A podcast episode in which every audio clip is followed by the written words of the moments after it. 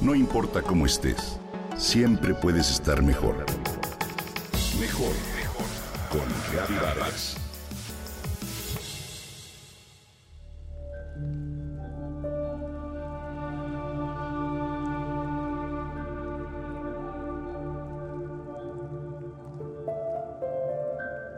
Aprendemos por contraste. Solo apreciamos el caminar cuando un día no podemos hacerlo a causa de algún incidente. Agradecemos ser independientes hasta que alguien tiene que acercarnos el vaso para poder tomar agua. Valoramos lo que es vivir en el amor cuando el desamor se presenta. O bien, añoramos la estabilidad solo cuando hay guerras. Todo comenzó el último día del año 2005 cuando acudí al hospital debido a lo que pensé era una gripa. Me revisaron y dijeron, tienes SIDA, falla renal y te quedan siete días de vida. Narra Jerome Brax en una clase.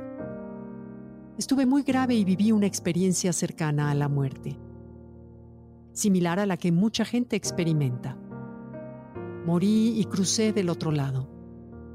Puedo decir que en ese momento sentí el amor universal que no tiene opuesto, así como una gran paz y todo lo que siempre había anhelado. Hoy, 19 años más tarde, lo puedo platicar. Me di cuenta de que la enfermedad era un llamado de la vida, un alto en el camino, una invitación a aprender algo que había ignorado. Hasta entonces había forzado a la vida para que fuera buena conmigo. Manifestaba y trabajaba hasta el agotamiento para cumplir mis aspiraciones. Mi cuerpo me afrentaba. No era delgado como me enseñaron que tenía que ser para que me amaran. Sentía vergüenza por mi sexualidad y dado el ambiente en el que crecí, nunca me atrevía a expresar mis habilidades intuitivas, pues no era la norma.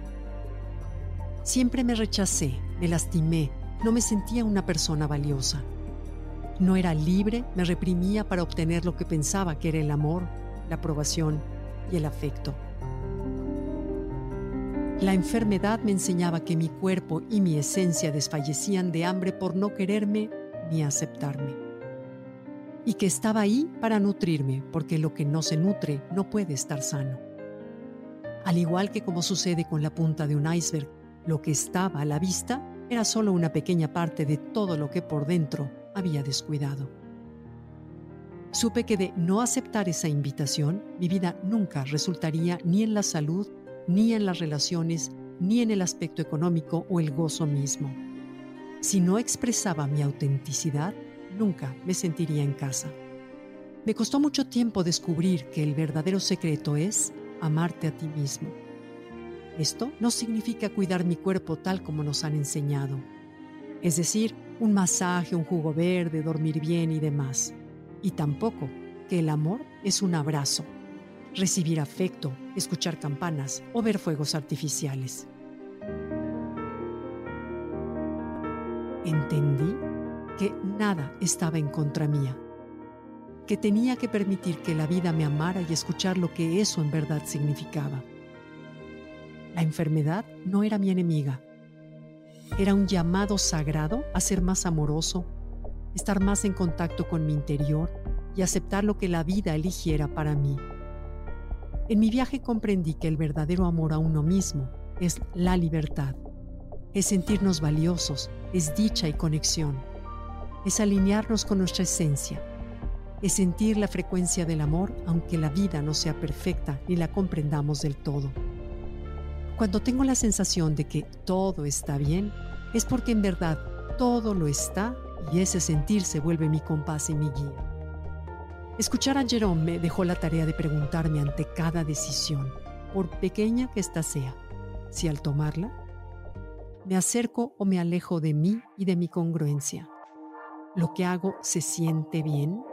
En el caso opuesto, ¿Cuál es la alternativa, la conducta o el pensamiento que me podría llevar a sentir que todo está bien? Sentir el amor universal no tiene contraste ni opuesto.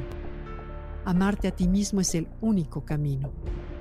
Al practicar esa lealtad con mi alma, todo estará bien y esa sensación será mi compás y mi guía.